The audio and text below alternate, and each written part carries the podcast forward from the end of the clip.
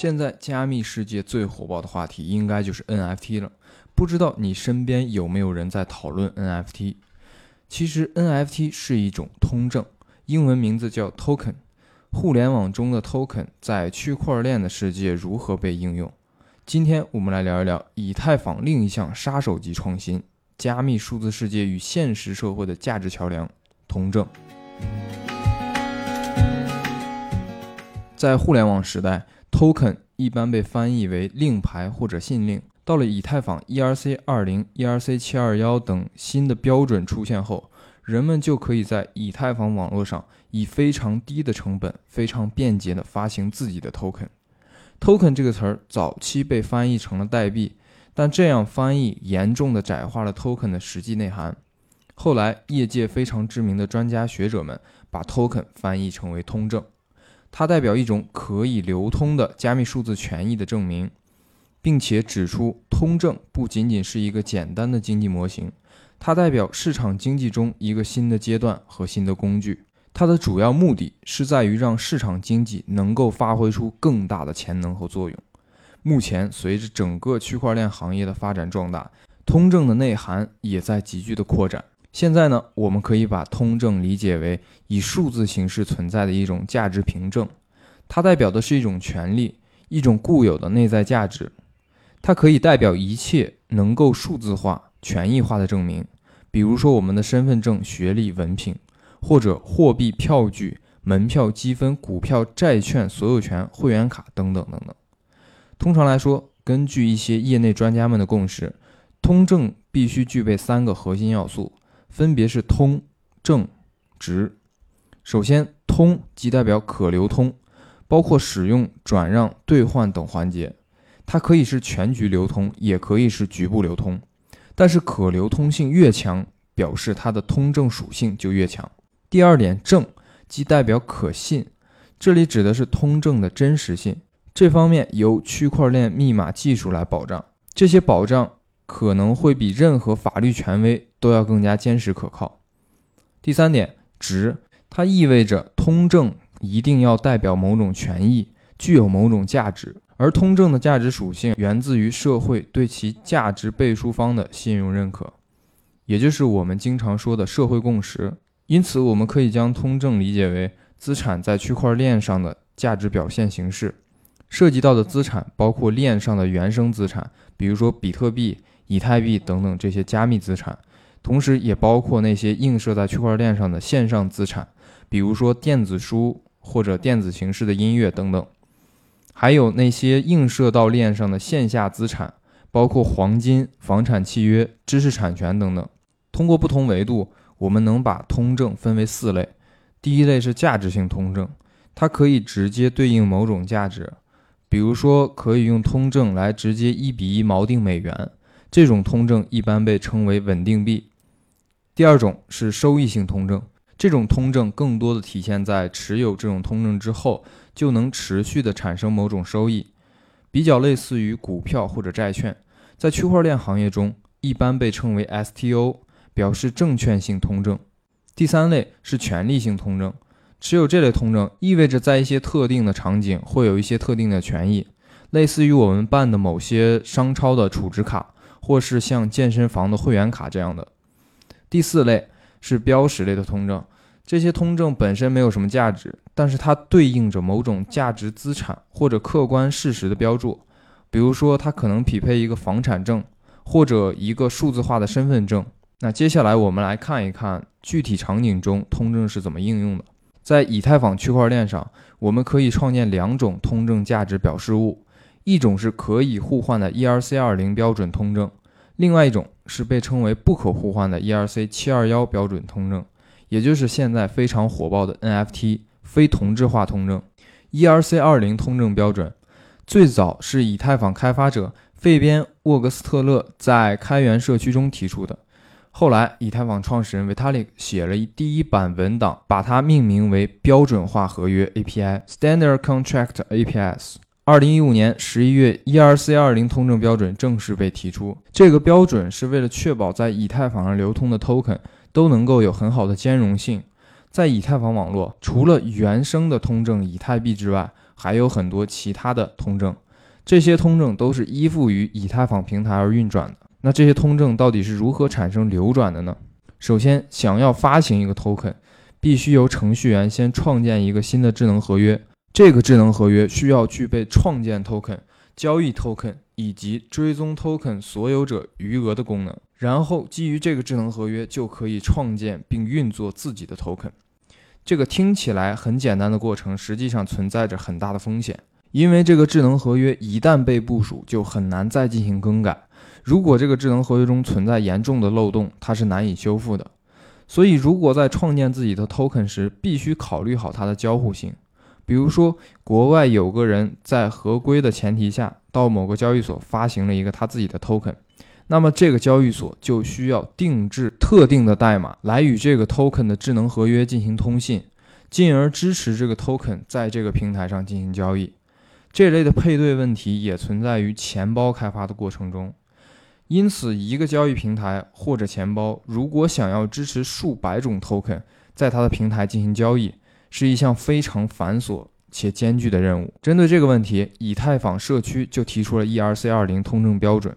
这个标准规定了每一个 token 的基础结构，定义了智能合约应该执行的六个强制功能和三个可选功能。它也因此。被视为创建 token 的一个指导性标准。在没有 ERC20 的时候，每个人创建 token 都必须自行创造智能合约，导致了交易所和钱包必须针对不同的 token 制定不同的代码，从而支持每个 token 的交易。但 ERC20 token 标准提出后，交易所和钱包只需要定制一次，就能迅速为所有遵循 ERC20 标准的 token 提供交易支持。现在。以太坊社区成员仍在不断升级相关的标准，推动 token 生态健康的发展。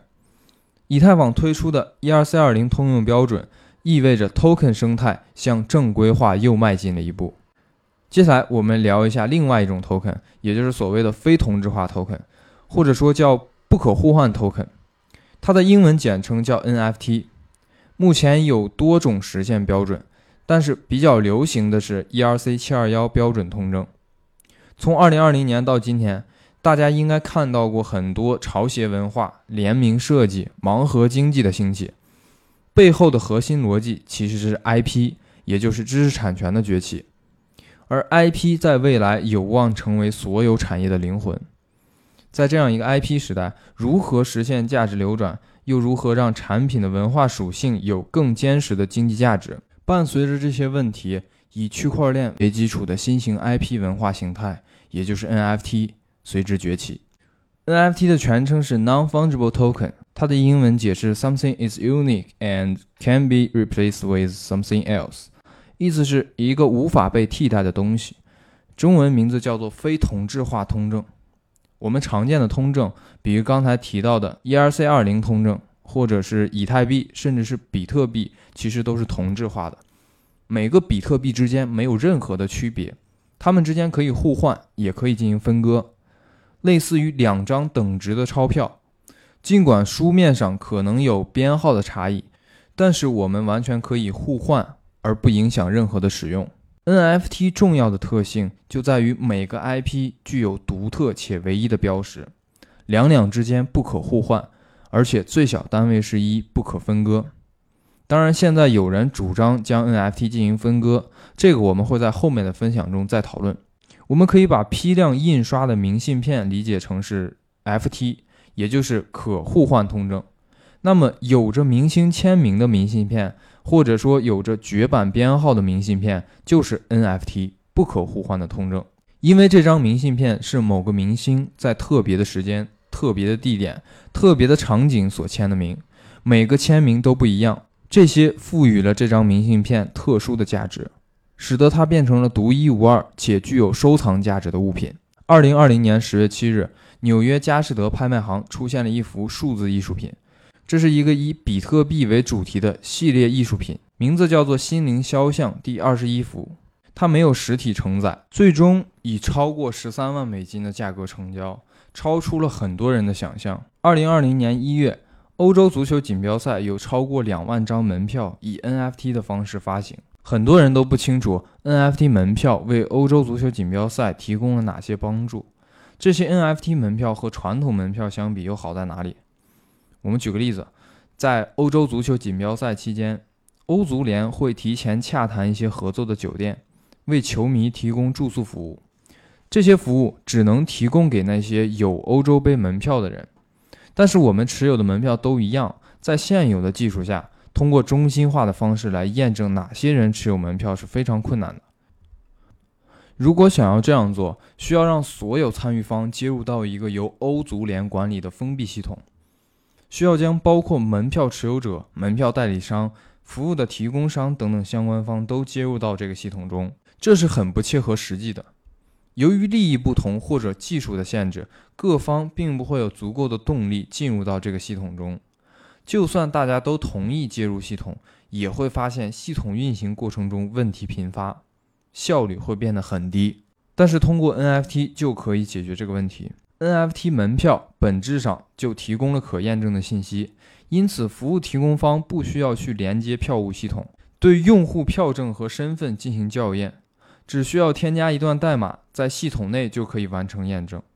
同时，NFT 门票不需要原本发行的机构参与验证，这样可以低成本、高效率的方式来确保门票的真实性。降低门票交易的摩擦，方便门票的买卖。目前 NFT 的应用主要还是集中在加密艺术领域，但实际上它最重要的文化价值在于 IP 版权。未来所有的产业都可以和 IP 紧密结合，所有的 NFT 价值不仅仅局限在艺术领域，在下一个艺术文化和产业结合的爆发点中，NFT 将是关键的桥梁。通证和区块链完美的契合。通证是前台的经济形态，而区块链则是后台的支撑技术，两者具有一定的独立性，同样的重要。归纳起来，区块链和通证的关系一共有五点。首先，区块链是一个天然的密码学基础设施，它用密码学来为通证提供安全保障。其次，区块链可以为通证提供一个高流动性的环境，实现通证的快速流转、快速交易。同时，区块链是一个去中心化的信任机器，可以避免人为修改交易记录、影响价格、破坏信任。区块链还可以通过智能合约为通证赋予更多的用途。最后，由于通证是被建立在区块链的激励层，通证激励能够让人类进行大规模的跨国际、跨组织协作成为可能。因此，我们说通证与区块链是天作之合。理解区块链，一定要先理解通证。希望今天的分享对你有所帮助，感谢你的收听。感兴趣的同学可以关注我，我们一起去发现这个世界的改变。